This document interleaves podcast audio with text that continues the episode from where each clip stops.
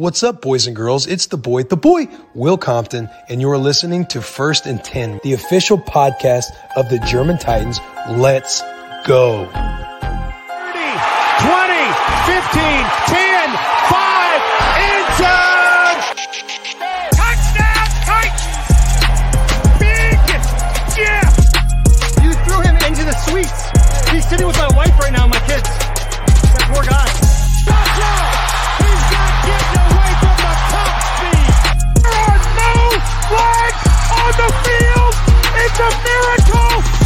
Tennessee has pulled a miracle!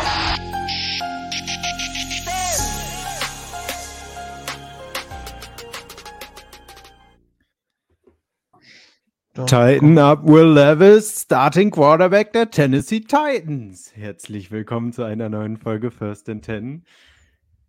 Vielen, vielen Dank, Mike Rabel, dass ich dieses Intro heute genauso machen durfte. Ich habe es dir nicht zugetraut.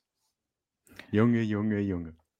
So, auf einmal kurz so eine Stunde bevor wir hier live gehen, äh, ist mein Energielevel gleich wieder ein bisschen nach oben geschossen. Äh, ich persönlich hatte ja schon trotz der Niederlage gegen die Steelers ein erstaunlich gutes Gefühl bei dieser Niederlage, weil es ähm, Trust the Process etc. pp. Wir, ich denke, keiner von uns geht davon aus, dass wir jetzt unbedingt noch dafür spielen müssen, tief in die Playoffs zu kommen, tief einen Playoff-Run zu machen und die Saison, äh, geschweige denn mit der Lombardi Trophy oder äh, Super Bowl Appearance oder sowas äh, beenden können. Dementsprechend, wie Will Levis aussah gegen die Steelers Defense, ähm, ist jetzt natürlich nichts im Vergleich zu seinem ersten Game, aber genug, um uns weiterhin hype zu lassen und auch genug, um Mike Rabel dazu zu bringen, über irgendwelche Schatten zu springen, die wir ihm zugedichtet haben und ihn jetzt schon als Starting Quarterback going forward zu benennen. So, das war ein langes Intro. Herzlich willkommen, Lars. Herzlich willkommen, Chris. Herzlich willkommen an alle, die schon dabei Ähm, sind. Na, Ben. Was sagt ihr? Ja, geil. Also es ist schön, dass wir das jetzt direkt in den Podcast mit aufnehmen können. Äh, du hast gesagt, du hast es ihm nicht zugetraut. Ich weiß nicht, ob ich mir Gedanken drum gemacht habe, ob ich es ihm selbst zugetraut hätte, äh, das jetzt so zu sagen vor der Presse, aber ich bin sehr, sehr stark davon ausgegangen, dass es einfach so sein wird. Also selbst wenn er es, selbst wenn er nichts gesagt hätte, dass es einfach faktisch äh, Will Levis den Rest der Saison gestartet hätte, dass es jetzt so klar und deutlich sagt, ist für ihn nicht ganz gewöhnlich, das stimmt, aber trotzdem umso besser, das zu hören. Wobei ich vorher auch nicht, er hat ja auch nie, er hat ja gleichzeitig auch davor nie eindeutig gesagt, äh, Tannehill wird's wieder, sobald er fit ist, hat er ja auch nicht gemacht. Und da ist er, glaube ich, also wenn wir uns noch nicht dran gewöhnt haben, sollten wir es tun. Das mag auch mit der Belichick-Vergangenheit und so zusammenhängen, aber man möchte mal, also Belichick hätte es nicht anders gemacht, wahrscheinlich, vielleicht sogar noch weniger dazu gesagt ähm, zu dem Thema. Und wir sind ja irgendwie gewohnt, dass er nichts sagt. Ich bin äh, tatsächlich ja äh, eher der Meinung, dass man Mike Rabel mittlerweile sehr losgelöst von Bill Belichick sehen sollte. Er war der Spieler, nicht Trainer, nicht diesen, ja, durchaus schlechten, also mittlerweile zumindest schlecht aussehenden ähm, Trainerbaum da durchlaufen.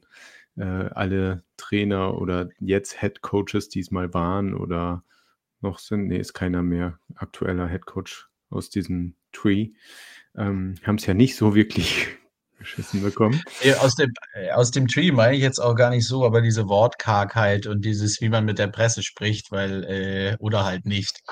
Oder Ähm, halt nicht, ja. Ja, eher nicht. Ja. Aber das ist äh, Mike Rabel durch und durch, ja. Aber das, äh, du hast schon recht, man muss es vielleicht auch genauso benennen. Ähm, ich habe persönlich schon noch eine Chance gesehen, dass hier oder da äh, man vielleicht auch dann auf Ryan Tannehill zurückgreift oder dann einfach sagt, ja, die Verletzung ist noch so schlecht, wir können ihn noch nicht starten lassen oder was weiß ich nicht was, dass man das anders verpackt. Und es war jetzt ja schon relativ deutlich, was er gesagt hat. Ne? Also, dass er sagt, hier sehen wir was, was wir ausprobieren müssen und das kriegt er nur über Spielpraxis hin. war etwas, was mich persönlich gerade einfach überrascht hat.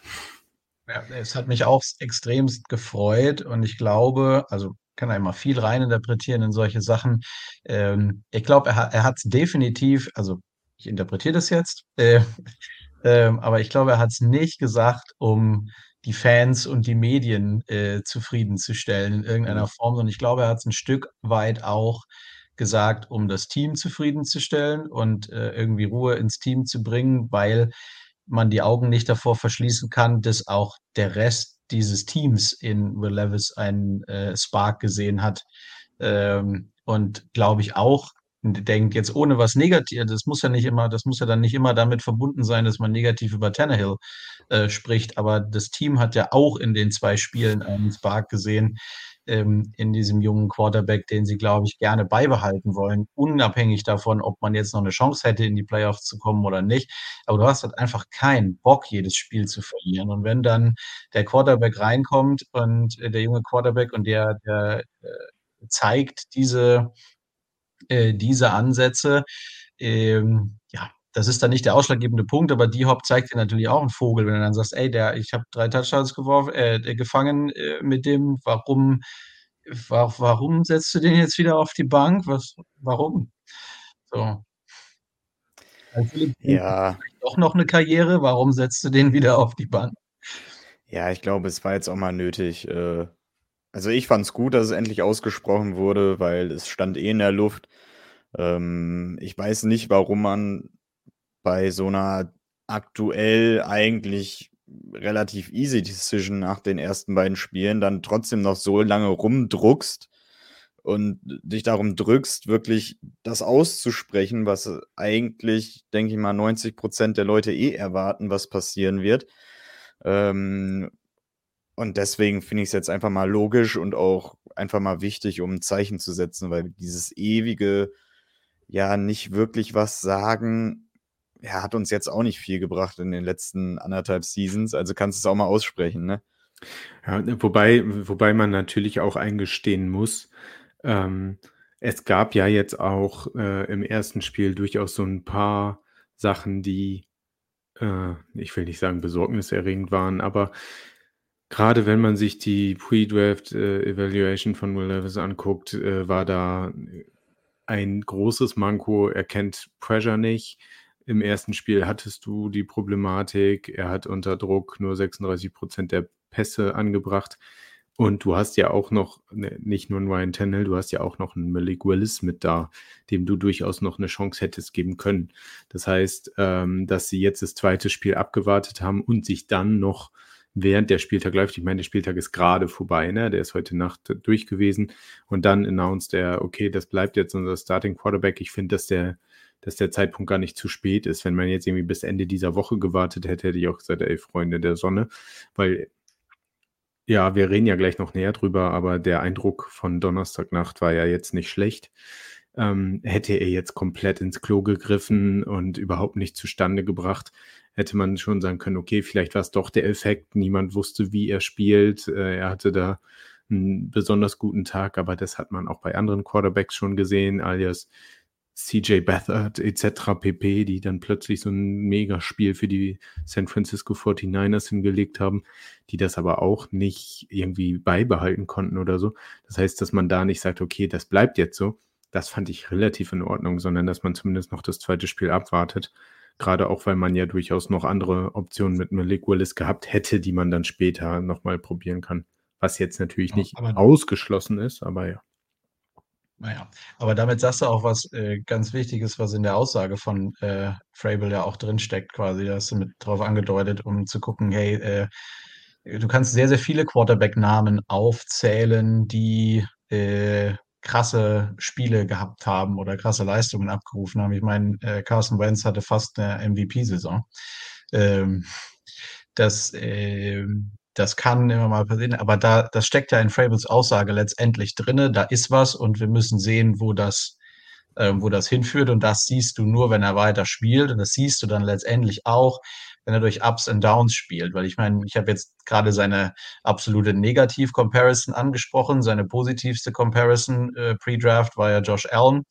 äh, der hatte jetzt am äh, Sonntagnacht auch nicht so ein tolles Spiel äh, und hat irgendwie, er hat irgendwie die letzten fünf Spiele auch eine Interception pro Game ähm, geworfen. Also auch denen passiert das. Und um herauszufinden, ähm, welcher Quarterback Will Levis in Zukunft sein kann, musst du ihn jetzt halt spielen lassen. Und ähm, ja. Genau, kann er zu dem Unterschiedmacher werden? Kann er nicht nur der Game Manager sein, den du sonst vielleicht hast, sondern kann er dich einmal over the top bringen und mit einem guten Team drumherum äh, zum großen Wurf reichen, ja. Thomas ist wieder am Start. Schön, dass du dabei bist. Guten Abend. Ja, Thursday Night Football. Ich habe mir gestern Abend in, in äh, Vorbereitung nochmal das Game in 40 angeguckt und habe es durchlebt. Es war ähm, für, für eine Niederlage ja dann doch erstaunlich schön, das nochmal zu sehen, gerade wenn man sich darauf bezieht äh, oder darauf fokussiert, was war mit äh, Will Levis los, sag ich mal, wie hat er sich verhalten. Er hat ultra viel Druck bekommen. Was wir drei uns vielleicht ankreiden lassen müssen, ist, dass wir Alex Highsmith letzte Woche ein bisschen ähm, wenig ehrenhaft missachtet haben. Der hatte ein Megaspiel auf der anderen Seite von TJ Watt. Äh, TJ Watt mit einem Sack ohne Helm. Ich dachte eher, das ist noch zurückpfeifen, aber äh, haben sie nicht getan weil der da ohne Helm auf dem Boden quasi schon gekniet hat und Levis sich in ihn reingedreht hat. Aber äh, Alex Highsmith hat sehr viel Druck gemacht. Ähm, auch ja, unsere O-Line-Männer teilweise ohne Kontakt über den Boden schlittern lassen, was sehr lustig und traurig zugleich war. Aber äh, das war sehr, sehr viel Druck von der Steelers Defense, wovon wir ausgegangen sind. Chris hat das noch einmal so schön geschrieben. This guy is special. Äh, wie hoch war die Prozentzahl? 77 Prozent äh, der Dropbacks waren under pressure, ne? Also, wo sie, wo sie den Druck gebracht haben. Dass die Steelers das können, das haben wir vielleicht in der Pre-Game Evaluation ein bisschen zu wenig benannt. Wir haben uns sehr auf TJ Watt fokussiert, aber äh, ja, da Sie können es aber auch nicht gegen alle so gut wie gegen uns. Das ist ja auch immer das Problem. Da, so da sah unsere O-Line schon echt schlecht aus. Ja. Also, also, wenn wir von Supporting Cast sprechen, war das schlecht. Welcher? Genau. Also, ja, die es, das, das Ding ist, ich habe ich hab mir dann es morgens früh, freitags morgens in 40 angeguckt zum Frühstück. Ähm, war dann noch mal äh, Freitagnachmittag unterwegs, musste Zeit totschlagen und war in einer größeren Stadt in der Gegend, in einer schicken Sportkneipe, wo das Spiel zweimal hintereinander noch mal in der Wiederholung gezeigt wurde. Also so viel Zeit hatte ich. Das heißt, ich habe mir persönlich diesen mehr oder weniger Dreck noch mal voll angeguckt und dann noch mal eine Halbzeit. Ähm, und irgendwann kam ich aus dieser O-Line, böse gesagt, aus dem leichten Kotzen nicht mehr raus. Also das war so schlecht. Also da wurde nichts geblockt. Ja, du hast TJ Watt und äh, Alex Highsmith 0% unter Kontrolle bekommen. Der Sack, den du ansprichst, Alter, wenn die Hände da so illegal to the face sind, dass dir der Helm weggeht, dann hast du diesen Sack einfach nicht mehr zu schaffen, eigentlich. Ja, und ich verstehe es nicht, was da passiert ist. Ja, Will Levis, der hat ja gar keine Protection bekommen. Also 77% Pressures, das ist, glaube ich, by far the worst of the entire NFL, oder? Also by Hab far. Ich nicht nachgeguckt, aber ja, aber du musst erstmal schaffen. Du musst drei Viertel, drei Viertel der Snaps musst du aktiv gefühlt nichts machen als O-Line. Und wenn ich dann gesehen habe, wie die beiden wirklich die Leute links und rechts vernascht haben, wie du gesagt hast, die sind überm Boden geschlittert, die wussten links und rechts nicht, was passiert. Da war kein Blocking abgesprochen. Zwei Leute haben eingenommen, der Center geht, schiebt sich äh, rechts mit raus. Das Loch ist riesengroß für, für den äh, D-Liner, für den Interior D-Liner. Ja, und der kommt ungeblockt irgendwo hin. Also, Leute, Ihr, ihr könnt nicht mit fünf Leuten vier Leute blocken und davon blocken vier Leute drei. oder fünf Leute blocken glaube- drei Leute. Funktioniert nicht. Ich glaube, das ist langsam, also das ist, ist eine Komödie äh, zu, einem, zu einem ganz großen Teil. Ähm, und ich frage mich dann so ein bisschen, woran das, und es muss, also es muss eine Mischung sein aus, die sind individuell zum Teil einfach echt nicht gut. Und dann müssen sie auch noch ständig oder relativ häufig auf Positionen spielen, die sie jetzt für das Spiel nicht erwartet hatten. Und das in Kombination geht dann richtig in die Hose. Also die sind, die haben schon hätten schon Schwierigkeiten, ihre angestammte Position zu spielen. Aber wenn du sie dann noch irgendwo, irgendwo anders in der O-Line hinstellst, dann geht's richtig, richtig in die Hose. Also, also die O-Line war wirklich, war, war einfach Slapstick. Ich, ich kann es nicht anders ausdrücken. Deshalb habe ich aber auch geschrieben, dennoch Special, also oder deshalb habe ich ja geschrieben, this Kid is Special, als Tim diese äh, Pressure Rate äh, hingestellt hat, weil du würdest es auf, wenn du jetzt nur die, also ja, er hatte keinen Passing Touchdown und wenn du jetzt die Interception einfach nur als Stat liest, ist blöd. In der Zeit, in der sie kam, ist sie, äh, also ist sie absolut verzeihlich. Die stehen da halt alle hinten in der Endzone und die wissen, du musst den Ball in die Endzone werfen. Genau. Ähm, aber du würdest aufgrund der Passing Yards von 200, also er hatte mehr Passing Yards als in dem Game gegen die Falcons, interessanterweise. Ähm, das, da würdest du niemals vermuten, dass er 77 Prozent der Zeit unter Druck stand. Und ähm, First and 23 in der eigenen 5, ähm, da konnte sich normalerweise Brad Kern oder Stonehouse schon warm machen. Äh, Ja, aber wir haben Third and 13 converted, ne? Zu Chris Moore an die Seitenlinie. Schöner Pass. Perfekt. Der Apple ist da. Alex, schön, dass du da bist. Fünf Dailies müsst ihr Hello. sein, schreibt er. Ich würde es zumindest auf vier reduzieren und Peter Skoronski denkt sich, je höher wir picken, desto mehr Hilfe kriege ich. aber Ja, wir Äh, wurden auch. Das, was Was Ruben schreibt, ist auch richtig. Man kann nur hoffen, dass Levis die Saison heile hinter dieser Line übersteht. Wahre Worte. Es ist jetzt, Also ich nehm- es ist jetzt noch nicht das ganz krasse Niveau wie, ich sage jetzt mal, äh, Cincinnati. ja, wo ja auch Joe Burrow zum Teil äh, als, als Rookie oder in seinem Second Year äh, gelaufen ist, um Kopf und Kragen. Oder wie ein Andrew Luck bei den Colts, äh, der auch sich gedacht hat, okay, wann schlägt's ein? Oder Ähm, das einzig andere Vergleichbare in dieser Saison, die Commanders mit Sam Howell, der, wo ich gerade tatsächlich überlegt habe, gegebenenfalls auch drei Viertel der Plays under pressure ist. Aber ähm, da muss man sagen, ist, finde ich es gut, was er macht. Ähm, die Würfe sind absolut in Ordnung. Natürlich haben wir zwei, dreimal, glaube ich, auch Glück gehabt mit den Flaggen, ne? Dass wir, dass wir dann mit weiter, weiter, äh, weiter ran durften. Ähm, also von daher, das, was Will Levis gemacht hat, fand ich gut. Ähm, wirklich solide, da kannst du nicht mehr rausholen insgesamt. Also es ist wirklich schwer zu sagen, was, was soll denn passieren. Also ähm, man Du weiß es nicht da- so du- ganz. du hättest es am Ende gewinnen können, aber das liegt halt dann nicht nur allein an ihm. Und das hätte, glaube ich, ähm, ich fand es jetzt nicht schlimm. Es hat mich in dem Moment geärgert, weil es mich immer ärgert, wenn wir verlieren und weil natürlich auch noch dieser Neideffekt eingesetzt hat, von wegen, du schlägst dir hier drei Stunden nachts ab 1.15 Uhr um die Ohren und du führst, du führst im vierten Viertel. Du führst einfach.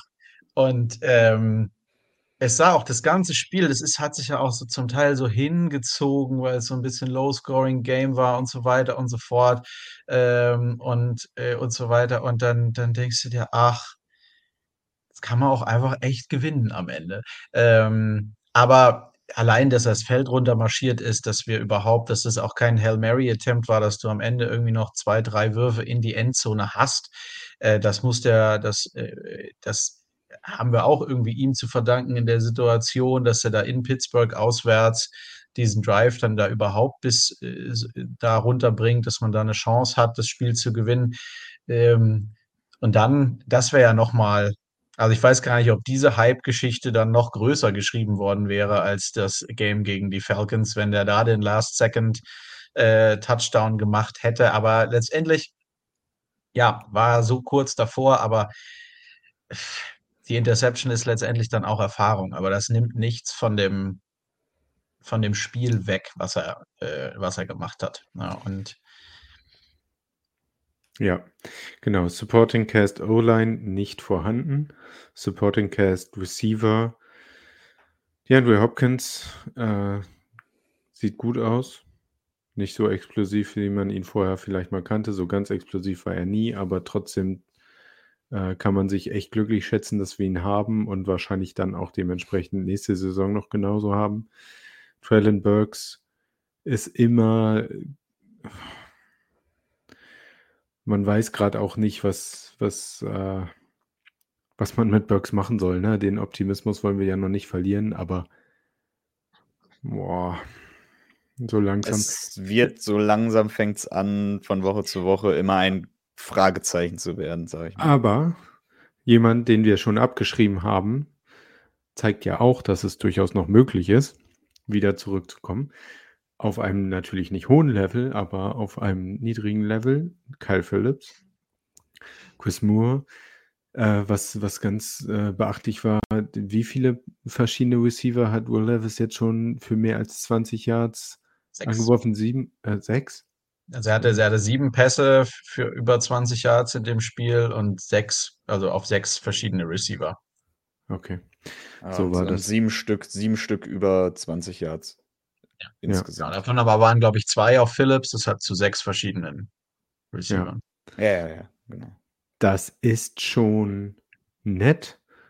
Ob wir es jetzt aufs Play-Calling schieben oder darüber, dass er von der Progression her durch seine Reads gehen kann und das Offene sieht. So oder so ist es beides positiv und äh, ja, vielversprechend. Und ähm, ja, Derrick Henry sah gut aus. Mehr kann man dazu, glaube ich, nicht wirklich sagen. Ja, auch da muss man sagen, äh, zum Teil sind wir wieder in so alte Gefilde reingefallen, was äh, Blocking, Run-Blocking auch angeht. Also, ähm, dass er sich zwei Yards für einen Touchdown bitter, bitter erkämpfen muss. Holla die Waldfee. Der muss ja zwei Yards auf der linken Seite ja gefühlt vier bis fünf Tackles brechen, um dann zu fallen, weil keiner für ihn blockt, ja. Und, und Big Jeff ist, Big Jeff ist drin, steht in der Endzone und guckt so nach hinten, so, so nach dem Motto, äh, wo sind meine anderen Blocker Hm. äh, bei dem Play? Ja, weil alle vernascht werden an der Linie. Also, das war unglaublich. Das wäre es doch mal, unsere D-Line. Mal, unsere D-Line mal einfach, einfach vor den Quarterback stellen und mal gucken, was passiert. Ich glaube, Penetration kriegen die. Machst du einfach, machst du. Kann einer von denen snappen, ist ja eigentlich nur die Frage. Chris, Chris die, die, die Frage ist allerdings, mit wie viel Sauerstoff willst du am Platz stehen, damit die das Spiel überleben? Ja. Ja. Aber das wäre ja krass. Guck mal, hast du so ein, hast du so ein Tart auf Guard? Was? Ja, haben wir jetzt Fall ja. Kein Naquan Jones mehr. Ja, genau. Kein Naquan Jones mehr. Naja. Ja, dann ist die aber Depth in der da habe ich mir halt wirklich gedacht, so bei diesem Touchdown, das, wo wir uns eigentlich sonst mal gedacht haben, ach ja, nehmen wir locker mit, weil, ey, war so, hui, das war aber eine knappe Kiste. Ruben schreibt nach Wabels Entscheidung, sich mit dem Field Goal vor der Pause zufrieden zu geben, ging mir sehr auf den Sack. Ja, Kann man, glaube ich, auch. verständlich. so es gab so zwei Plays. Das ist ein Play, also das ist in dem Moment halt eine Coaches äh, Decision, die unverständlich ist, die auch mit zu dem engen Ding am Ende beigetragen hat. Und dann gibt es halt einfach so zwei Szenen. Wie gesagt, ich meine, wir haben es ja vorher, oder hier, äh, ich glaube, du hattest es auch gesagt, irgendwie, dass du ein enges Ding erwartest. Äh, ähm, und äh, das ist es ja. Ich meine, die haben mit vier Punkten Vorsprung gewonnen. Genauso gut hätten wir mit drei, vier Punkten Vorsprung gewinnen können, wenn ein, zwei Szenen anders gelaufen wären. Ähm, ich bin mir bei dem Ding auf Spears, bevor Frable die Entscheidung getroffen hat, da das Field Goal zu nehmen, die ich auch nicht verstehen kann, weil es ist dein dritter Versuch. Du hast Zeit, einen Pass in die Endzone zu werfen. Warum tust du es nicht? Ähm, das Ding auf Spears geht, finde ich, irgendwie auf beide. Glaube ich. Also, du hättest ihn ein bisschen anders werfen können, aber ich glaube, Spears hat auch eigentlich keinen Grund, sich da jetzt sich Wann? da umzudrehen und dann Über welche Situation sprichst du jetzt gerade nochmal? Ja, der eigentlich Touchdown auf Spears, also der gut und gern einer hätte sein können, kurz vor der Halbzeit. Ähm, Die und, Real World.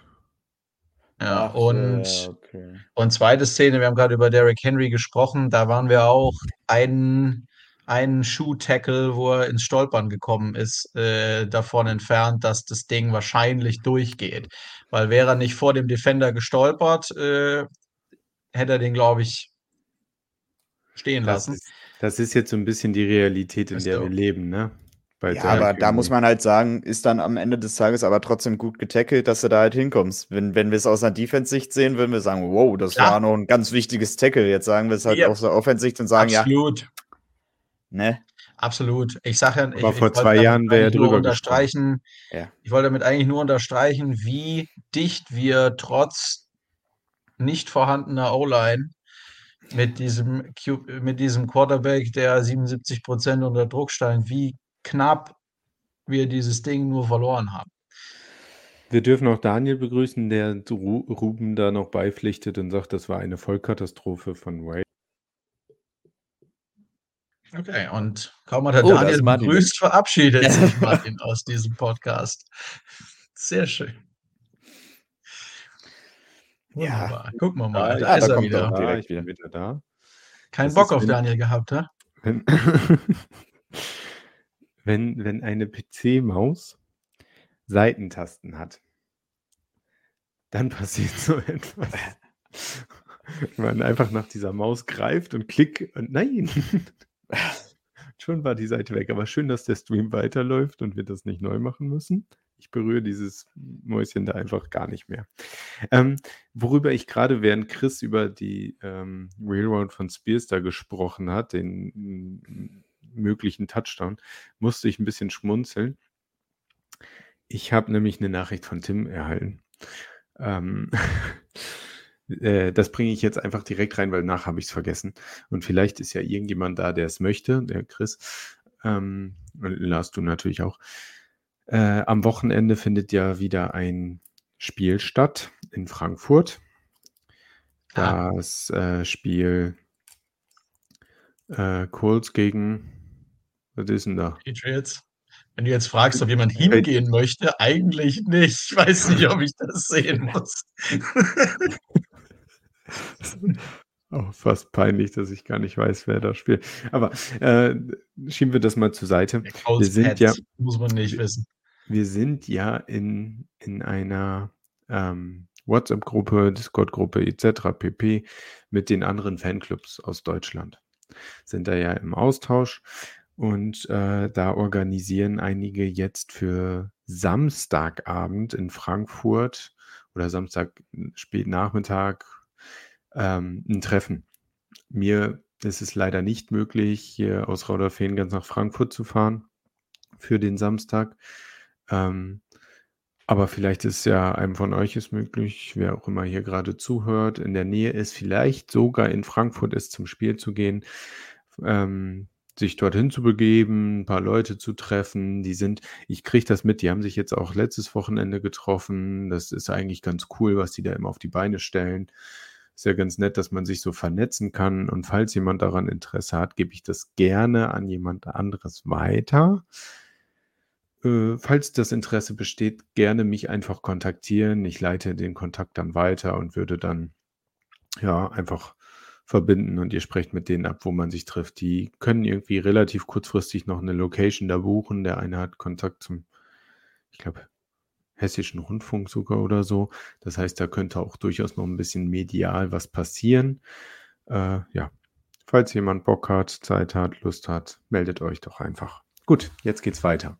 Wollen wir zu dem Steelers-Game noch etwas erzählen? Ja, ich, ich möchte noch zwei, zwei Dinge äh, anmerken. Secondary? Nein, äh, Ding Nummer eins. Defense. Nein, Kicker, Kicker und Panther Shoutout mal wieder. Ja, Nick Folk hat zehn Punkte gemacht. Äh, der Rest, die restliche Offense sechs. Und äh, Ryan Stonehouse hat wieder für im Schnitt 57 Yards gepuntet. Ähm, ne? Kicker and Panther are people too. Das muss man immer positiv hervorstechen. Und ähm, die Statistik, ich glaube, sie kam ja auch bei uns in der Gruppe. Ähm, wir haben am Anfang der Saison oder noch vor ein paar Spieltagen gesagt, wir machen uns keine Sorgen um unsere Run-D. Das sieht in den letzten vier Spielen aber ganz, ganz böse aus. Ich weiß nicht, was da vorgefallen ist, wie das vorgefallen ist, aber ich habe keine Ahnung, was da passiert ist, dass wir so gar keinen Druck und keinen Zugriff mehr auf äh, Run-Plays haben.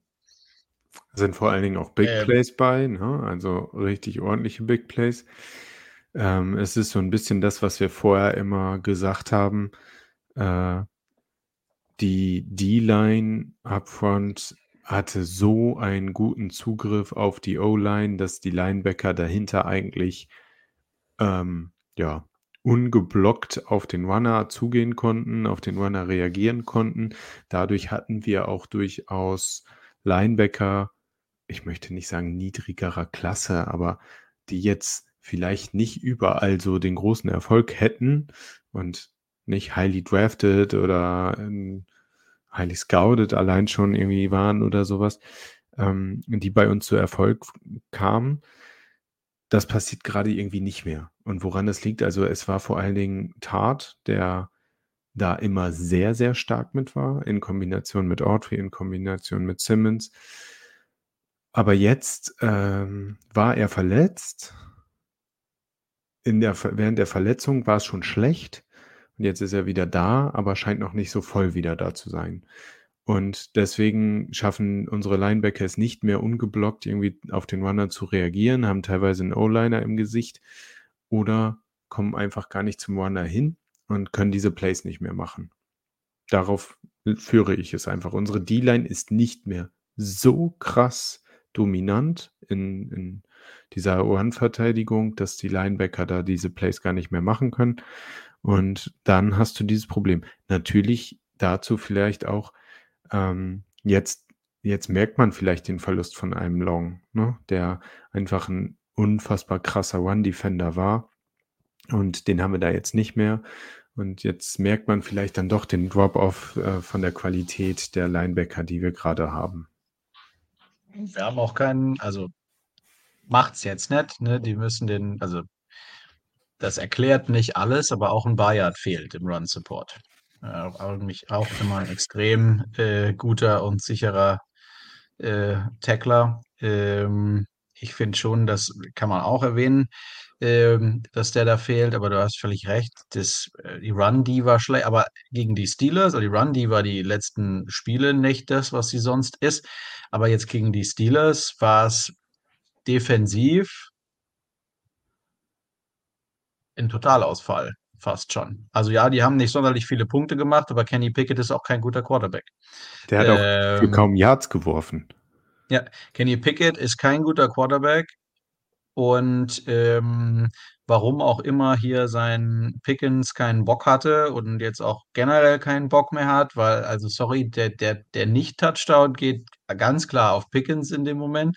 Weil er den, den mega Fuß, Ausfallschritt macht.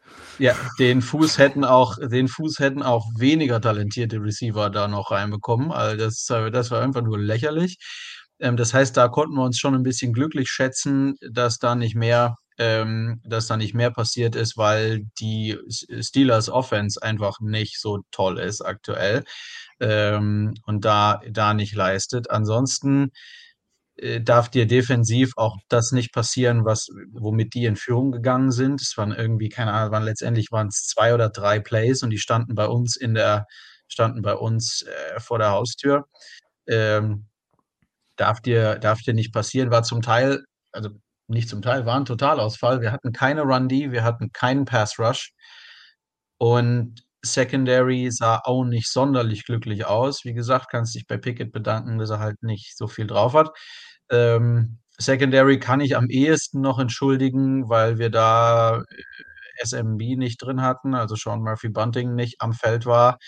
Ähm, Fulton die letzten Spiele ganz ordentlich wieder spielt, tatsächlich. Auch dieses Spiel war Fulton in der Secondary nicht das Problem.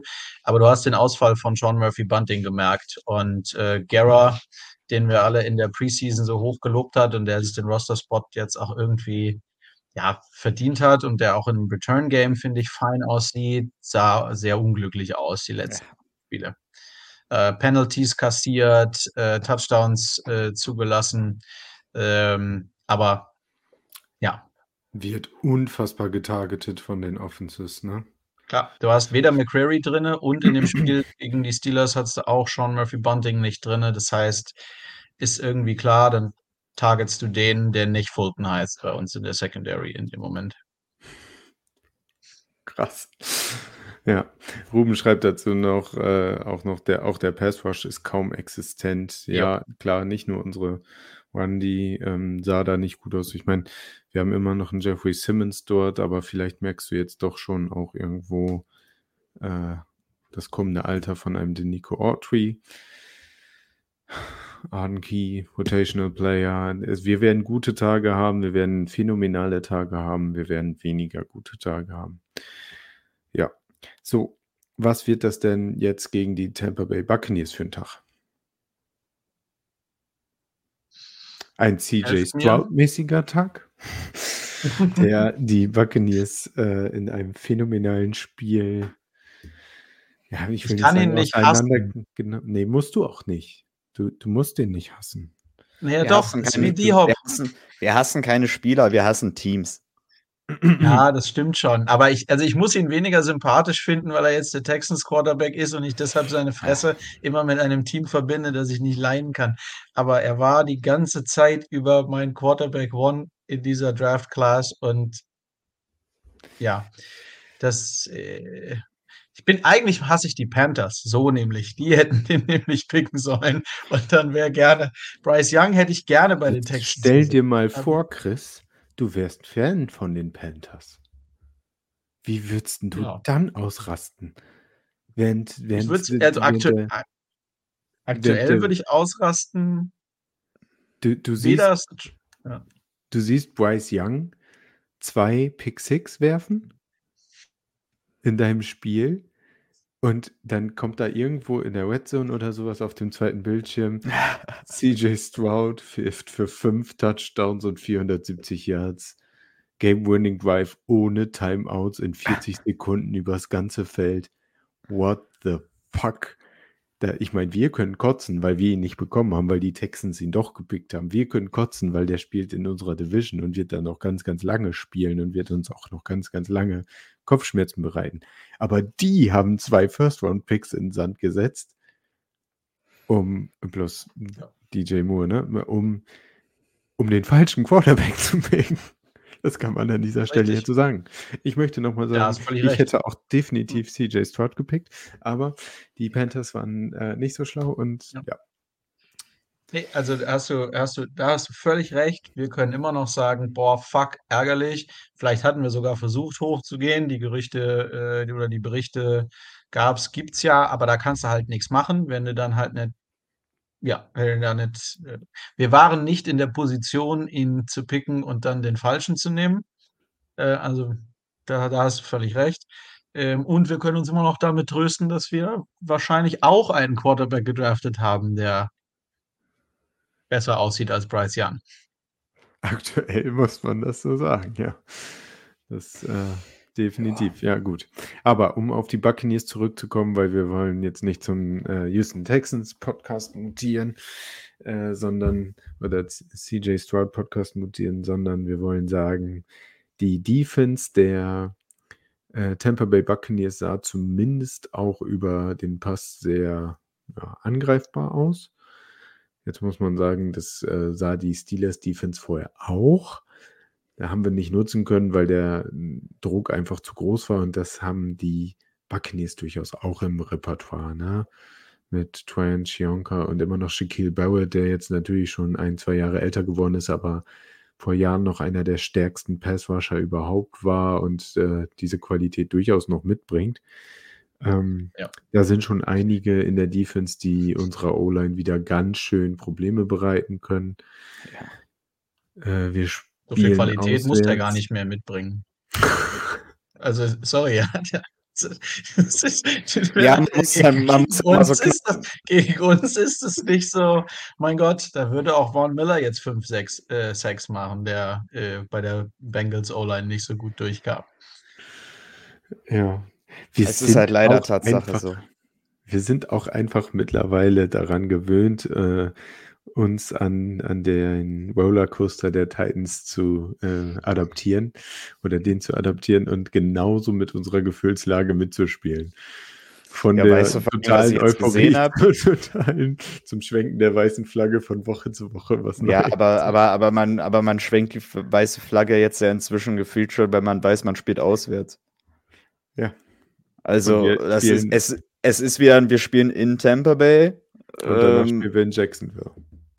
oh, Aber, ah, nee, aber allein, aber allein deshalb, so allein rein statistisch gesehen, nee, ich sag das jetzt nicht, dann ist es gejinxt, aber ne, äh, wir müssen es auch gewinnen. auswärts mal hinkriegen. Das ist alles, was ich sage. Äh, ja, also, ähm, das, ich, ich, ja. Ach, mach du erst, Chris, sorry. Nee, ansonsten müsst ihr mir helfen, was die Bugs angeht. Ich habe wenig von denen, also ich habe in Red Zone immer mal was mitbekommen und, äh, und so, aber ich habe wenig, ich fühle deren Stärken und Schwächen, kann, kann ich, kann ich irgendwie schlecht einschätzen. Äh, Baker Mayfield war ich immer so, naja, der ist für alles Mögliche gut. Der ist für, der ist für ein krasses Game mit drei Touchdowns gut. Der ist aber auch genauso gut für drei Interceptions zu haben. Ähm, die wäre, Baker glaube ich, auch schon, als er noch, Baker Mayfield, als er noch bei der äh, Browns Quarterback war, sah, kann ich mich gut daran erinnern, dass er mal in einem Season Opener gegen uns richtig, richtig kacke aussah. Ähm, ja, Wirkt aber auf mich mit- aktuell eigentlich ganz solide. Ähm, Hat mit den besten tiefen Ball der Liga, zumindest war es vor zwei Spieltagen noch so, die höchste Completion Percentage bei tiefen Bällen. Ähm, ich kann Yes, das nur yes. quasi jetzt zustimmen zu Lars sagen, wirkt ganz solide, hat natürlich auch immer noch saustarke Receiver, ne, mit Chris Godwin und Mike Evans. Wir müssen Das- Mike Evans unter Kontrolle bekommen, wenn ich mal das so knallhart reinwerfen darf, weil das ist ein großer Physical Receiver und jetzt ohne Bayard, der da mal körperlich vielleicht auch was gegensetzen könnte, könnte das sehr schwierig werden. Ich glaube, dass Ja, Rashad. White als Running Back jetzt nicht der Mega-Faktor wird, aber wie ihr gerade oder wie Lars gerade schon angebracht hat, ist unsere One die nicht mehr so stark. Das heißt durchaus auch ein Faktor, der ist da quasi Alleinunterhalter mit seinen über 20 Touches per Game. Ähm, auch gut als Receiver und dazu halt Mike Evans, Chris Godwin, Trey Palmer heißt der, ne? Der Rookie äh, als Slot Receiver und äh, Kate Otten als Second Year Tight End sahen jetzt schon ganz gut aus. Für mich kann, also ich würde unterschreiben, sehen weitaus besser aus. Also die Buccaneers jetzt sehen weitaus besser aus, als ich es denen vor der Saison zugetraut hätte. Ja, ja, Ich dachte, dass die weitaus schlechter dastehen, ähm, sind aber durchaus kompetent und bei weitem jetzt kein zu unterschätzender Gegner. Ich würde sagen, wir werden nicht Favorit sein in diesem Game. Ja, ich wüsste halt auch nicht, was uns zurzeit so wirklich zum Fa- Favoriten bringen sollte. Ähm, du hast einen soliden bis guten Will Levis aktuell. Du hast keine, keine wirkliche O-Line. Ähm, NPF fällt aus. Ja, da ist die Saison vorbei. Ähm, das heißt, du musst wieder würfeln. Ähm, Wenn es so weitergeht, sind wir wieder an dem Punkt, dass wir sagen, hol einen irgendeinen großen Typen aus Tennessee, der gerade da rumläuft und so aussieht, als könnte er gut im Weg rumstehen. Ähm, ja, könnte besser wirken als manch einer. Ähm, ich kann es überhaupt nicht einschätzen nach den letzten Partien auch. Ähm, ich kann nicht genau einschätzen, was machen wir wieder? Outcoachen wir uns zum 13. Mal? Ähm, sorgen wir wieder dafür, dass was Solides bei rumkommt? Und ich habe es gerade offen. Tampa Bay war gegen Houston im Run-Game 31 Versuche für 81 Yards. Das sind 2,6 Yards per Carry. Ja, das ist nicht die Welt. Und wenn wir Ja, das nicht gestoppt kriegen, dann weiß ich auch nicht mehr, was wir da machen sollen. Ja, ich habe gerade versucht rauszufinden, oder hat jemand von euch im Kopf, wie gut deren Run-Defense auf der anderen Seite ist? Ähm, zim ja, also gegen Houston ging's ja. Also Houston hat ja auch so gut wie nicht gelaufen, sage ich jetzt Nö. mal. Ähm, Wann denn auch? Die haben ja die ganze Zeit im Ja. Ball. Irgendwo, irgendwo müssen diese 470 Yards ja herkommen. Ja, über- Hat er überleg mal. über 40 Passversuche gehabt. Ja, 30 von 42 für 470 und äh, Running, äh, Rushing 17 für 53. Ja. Also. Aber auch da, du musst ja böse gesagt noch nicht mal eine gute Run, die aktuell gegen uns haben, sondern wenn du ins Backfield kommst, und das ist ja prinzipiell nicht so schwer aktuell, ins Backfield zu kommen, dann kannst du halt auch Derrick Henry stoppen. Und ähm, Devin White sieht, finde ich, auch immer noch solide aus. Der könnte halt so ein Faktor werden, aber mal schauen. Ja, also äh, klar, wir haben jetzt wieder ordentliche Probleme in der O-Line, aber Derrick Henry hat die letzten beiden Spiele jetzt schon gute Spiele gehabt. Ne? ja. Und äh, Tajay Spears hat auch in seinen Limited Snaps da durchaus explosive Ones gehabt. Ich glaube schon, dass du eine gute One-D gegen uns brauchst, weil im Endeffekt, auch wenn Derrick Henry nicht mehr der Derrick Henry von vor zwei Jahren ist, ist er immer noch Derrick Henry. ja. Und den sollten alle schon respektieren. Der ist jetzt nicht auf dem, auf dem Abstellgleis oder sowas. Ähm, Alex hatte vorhin noch geschrieben, das will ich noch einmal schnell mit reinnehmen, weil wir gerade jetzt so ein bisschen damit bei sind, ge- und Pass die gleich natürlich auch. Aber stelle mir beim Pass Rush Thema auch immer noch die Frage, warum Landry so oft in Coverage geschickt wird und darauf folgend von Ruben noch die Frage, der Pass Rush wird meiner Meinung nach auf beiden Seiten entscheiden. Ja, die Landry in Coverage Geschichte, die fragen wir uns ja schon durchaus länger. Mhm.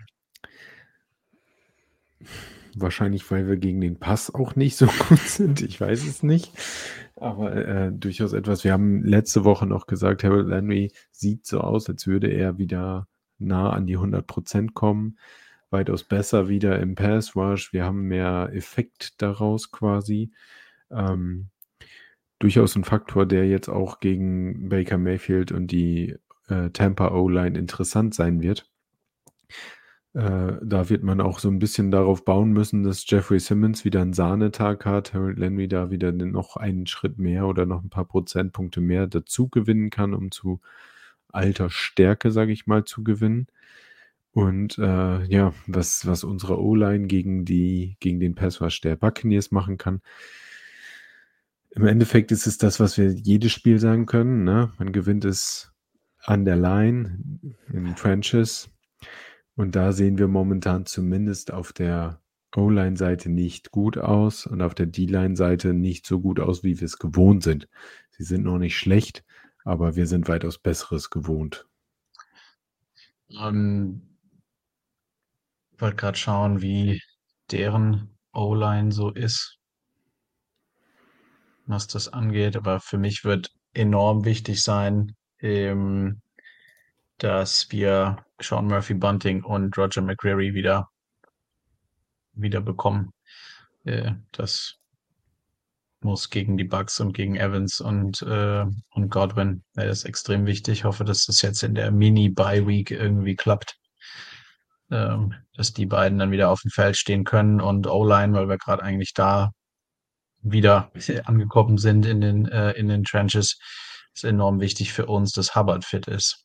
Ähm, gerade jetzt, wenn NPF raus ist, Hubbard hatte in Anführungsstrichen nur eine Concussion, das heißt eigentlich nach den, äh, dadurch, dass er das Steelers-Game raus war und danach jetzt noch anderthalb Wochen knapp hat, bis zum, hatte bis zum, hat gehabt haben wird am Sonntag, äh, bis zum nächsten Spiel, ähm, sollte das eigentlich passen und ich erwarte, dass er halt äh, dann wieder die rechte Seite übernimmt. Das wäre, glaube ich, schon mal Wo spielt Dylan wichtig. Ja, Left Tackle, wenn es nach mir geht. Und es würde ja reichen, Will Levis äh, mit 50% Pressure Rate würde er gewinnen. Schlecht, in, schlecht im One-Blocking immer noch. Stark im Pass-Blocking. Vielleicht haben wir ja mal, ja, Ja. vielleicht haben wir da ja einfach mal ein bisschen einen Wechsel der Philosophie und wollen dann doch lieber ne, Levis ein bisschen schützen und mehr Zeit geben oder sowas. Möglich wäre es. Also ich habe, ich hab, wenn Hubbard wieder rechts steht, weil ähm, mit dem Right Guard, mit Brunskill habe ich überhaupt keine Probleme. Ähm, Brewer darf gern besser snappen, aber ist für mich auch nicht unser zentrales Problem, haha, äh, als Center. Äh, Left Guard Skoronski, fine. Äh, ja, der hat einen Moment, der hat einen Moment gebraucht. Nee, ich nein, habe mich äh, nur aber- erst noch zusammengerissen. okay. Aber Left Tackle ähm, will ich viel, viel lieber Raidens sehen als Dillard. Guten Abend, Michael. Ja. Ähm, da wir jetzt schon bei gleich 53 Minuten sind und wir äh, außer alles ist eine Wundertüte bei den Tennessee Titans sowieso nichts mehr sagen können zu dem Spiel, möchte ich noch mal kurz auf etwas anderes hinweisen. In der aktuellen Reihenfolge für den NFL Draft 2024 wären wir an Pick 10. Aber ich glaube mit vier anderen Teams mit dem gleichen Rekord.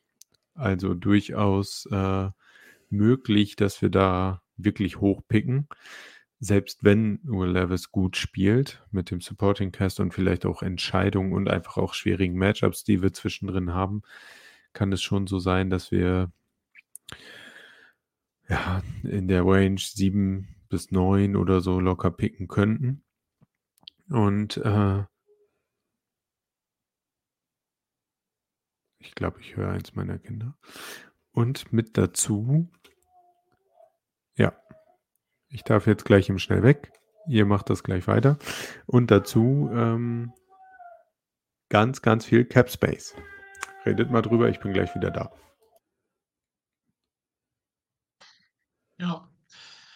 Was soll man sagen? Ähm, ich glaube nicht, was Martin gerade gesagt hat, auch wenn er mich jetzt nicht hören kann. Ich glaube, 7 bis 9 ist ein Ticken zu ähm, schlecht. Also es sind, ich glaube, so schlecht, dass wir, ähm, dass wir Pick 7 bis 9 irgendwie haben, werden wir im Endeffekt, glaube ich, nicht sein. Auf nicht, weil wir jetzt so total abreißen werden den Rest der Saison. Ich glaube, wir sind auch da eine Wundertüte und kommen irgendwo zwischen Pick 10 und Pick 20 raus. Ähm, weil ich habe mal, also unser Schedule ist eigentlich nicht so richtig krass. Das spielt da auch mit rein. Da sind ein paar winnable Games dabei für mich. Und es sind jetzt noch, seit heute wissen wir es ja ganz offiziell, ähm, Will Levis ist unser Starter den Rest der Saison. Ähm, das heißt, mit den zwei Spielen, die er schon hatte, hat er dann ähm, elf Games. Äh, und ich sehe ihn da irgendwie, habe ich auch schon mal in die Gruppe geschrieben, ist so ein Bauchgefühl-Ding gerade. Ich sehe ihn in diesen elf Games sechs und fünf gehen. Was ich irgendwie realistisch finde und gleichzeitig wahnsinnig vielversprechend. Ähm, Wenn es 5-6 ist, auch, kann auch sein, aber mit beidem picken wir nicht 7 bis 9. Und aktuell glaube ich 6-5, das heißt, wir wären im Endeffekt in der Saison 8 und 9, was ich gerade sehe. Ja, Du, du spielst noch zweimal gegen Houston, du spielst noch zweimal gegen Jacksonville, du spielst äh, gegen Miami. Ähm, Ja, boah. aber ähm, das stimmt alles. Aber gerade Division Games sind so ein Ding, ähm, weil man den Gegner so gut kennt generell und ich sehe uns nicht jedes davon verlieren. Ich sehe uns auch definitiv nicht jedes davon äh, äh, gewinnen, so wie wir uns immer angestellt haben. Droppen wir, also gerade jetzt mit Stroud, droppen wir mindestens eins gegen Houston. Aber man muss auch sagen, ähm, so gut wie Stroud aussah, ähm, Da kann er ja auch nicht immer sein. gegen, gegen die Bucks wird er auch nicht immer sein. Und er hat, also nicht er alleine, aber die Woche davor haben die Texans mit irgendwie, was war es, 15 zu 12 oder 13 zu 12 gegen die Panthers verloren.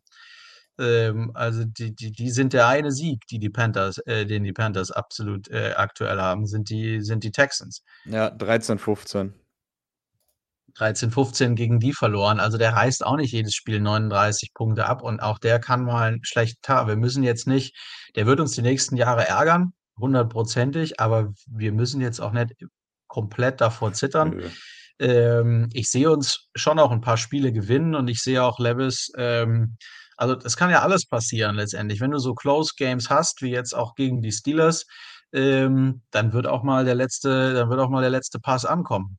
Ähm, und das Ding in letzter, in letzter Minute gewonnen werden können. Und jetzt, ich sehe schon noch ein paar Wins äh, bei dem Schedule, den wir haben. Ähm, aber wie gesagt, ja, wenn ich mir das so, was ich gerade so fühle und denke, kommt halt auf dem Losing Record raus, aber glaube ich immer noch ein bisschen zu gut für, für Pick, äh, für Pick 7 und 9, 7 bis 9. Aber Cap Space, was Martin auch angesprochen hat, ähm, ist halt ein Riesending. Ich habe das Sunday Night Game nochmal nachgeschaut im Real Life hier. Ähm, Bengals gegen Bills und als ich da gehört habe, dass es ja durchaus nicht unwahrscheinlich ist, war mir gar nicht mehr so verwusst, äh, bewusst, habe ich schon ein bisschen verdrängt, dass T. Higgins ja wahrscheinlich äh, Free Agent würde, habe ich schon gedacht, oh mein Gott, yes, please, wir haben so viel Geld.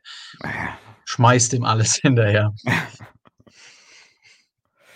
Ja, es, also ich kann es irgendwie aktuell echt schlecht einschätzen, weil es steht und fällt halt so viel, wie sich, ob sich diese O-Line nochmal irgendwie finden kann oder ob wir weiter Drehtür bleiben, was das angeht. Ähm, es klingt halt immer so einfach von der Formel her, ist am Ende doch so schwer umzusetzen. Ähm, aber ist jetzt ja auch nicht das erste Jahr, dass wir das Problem haben und es irgendwie dann doch nicht so wirklich adressieren. Aber fürs nächste Jahr hast du so viel Cap Space aktuell zur Verfügung, dass du einiges sehen wirst, was sich da in dieser Offseason dann doch deutlich ändern muss, einfach.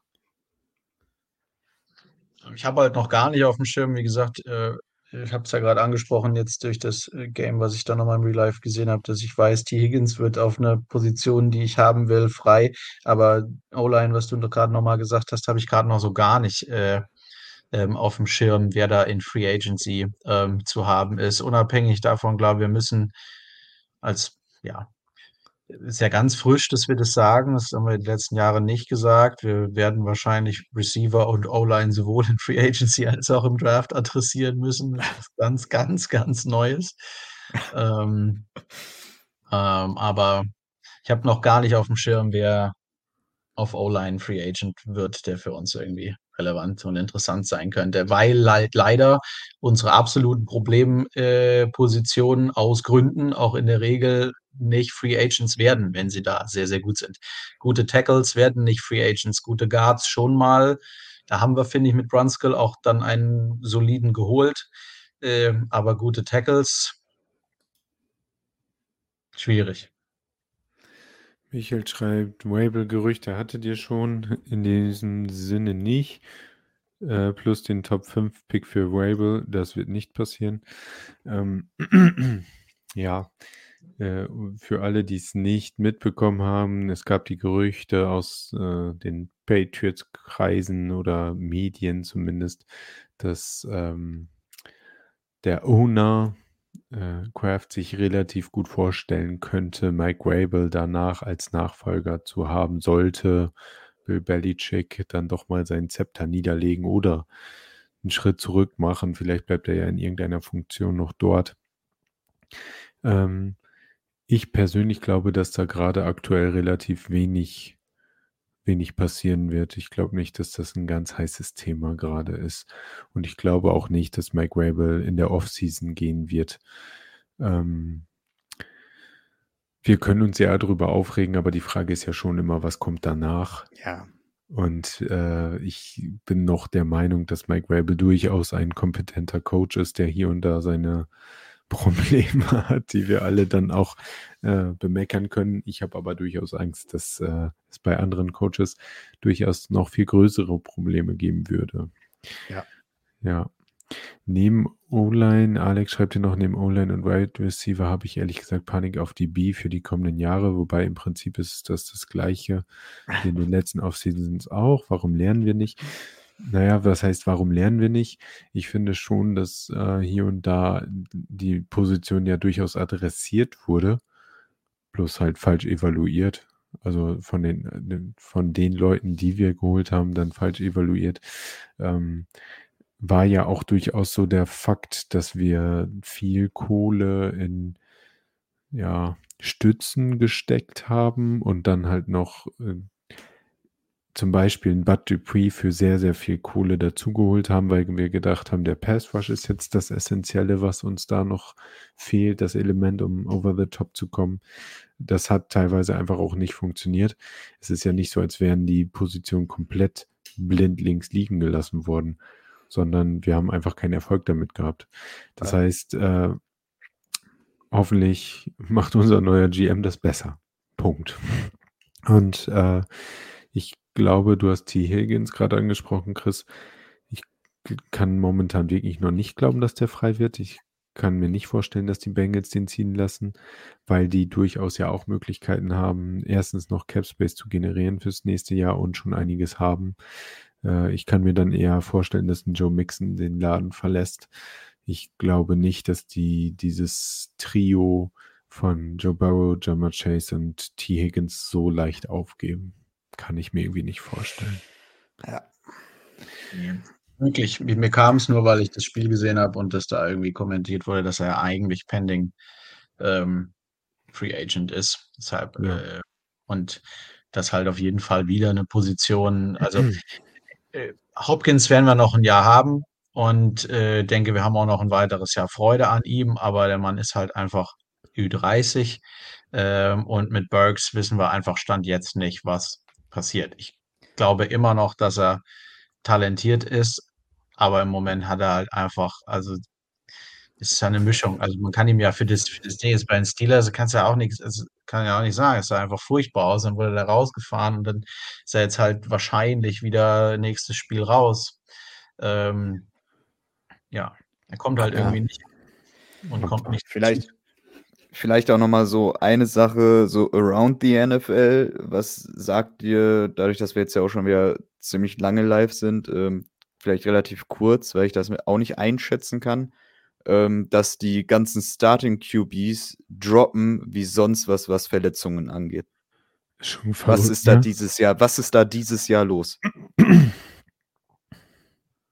Ja, weiß nicht, ich habe nur Sorge, dass es noch mehr dazu führt, dass äh, ähm, Sacks äh, noch häufiger als Roughing the Passer gecallt werden und sowas. Es geht mir zum Teil richtig auf den Sack und ich habe nicht, also es ist einfach nur Eye-Test, so, ich habe nicht unbedingt das Gefühl, dass es, dass, dass diese Verletzungen immer direkt damit zusammenhängen, dass nee. die weggeschrotet werden, wie nur was. Und ich finde es dann immer so eine, ja, so eine falsche Reaktion darauf, weil also es, es wird ja schon, wie du gerade sagst, es verletzen sich dieses Jahr super viele Starting QBs und das, obwohl diese ganzen Regeln in den letzten Jahren immer, immer härter ausgelegt werden, ähm, was das angeht, scheint jetzt auch nicht dafür gesorgt zu haben. Deshalb sehe ich da keine direkte Korrelation. Habe aber Angst davor, dass es noch schlimmer wird, ehrlich gesagt äh, weil da sind wirklich Lächerlichkeiten. Ich meine jetzt nicht mal den Call an Simmons, sondern generell, ist völlig egal, du guckst Red Zone und dann äh, fliegt da eine Flagge nach der nächsten für irgendeinen Roughing the Passer Call, der einfach äh.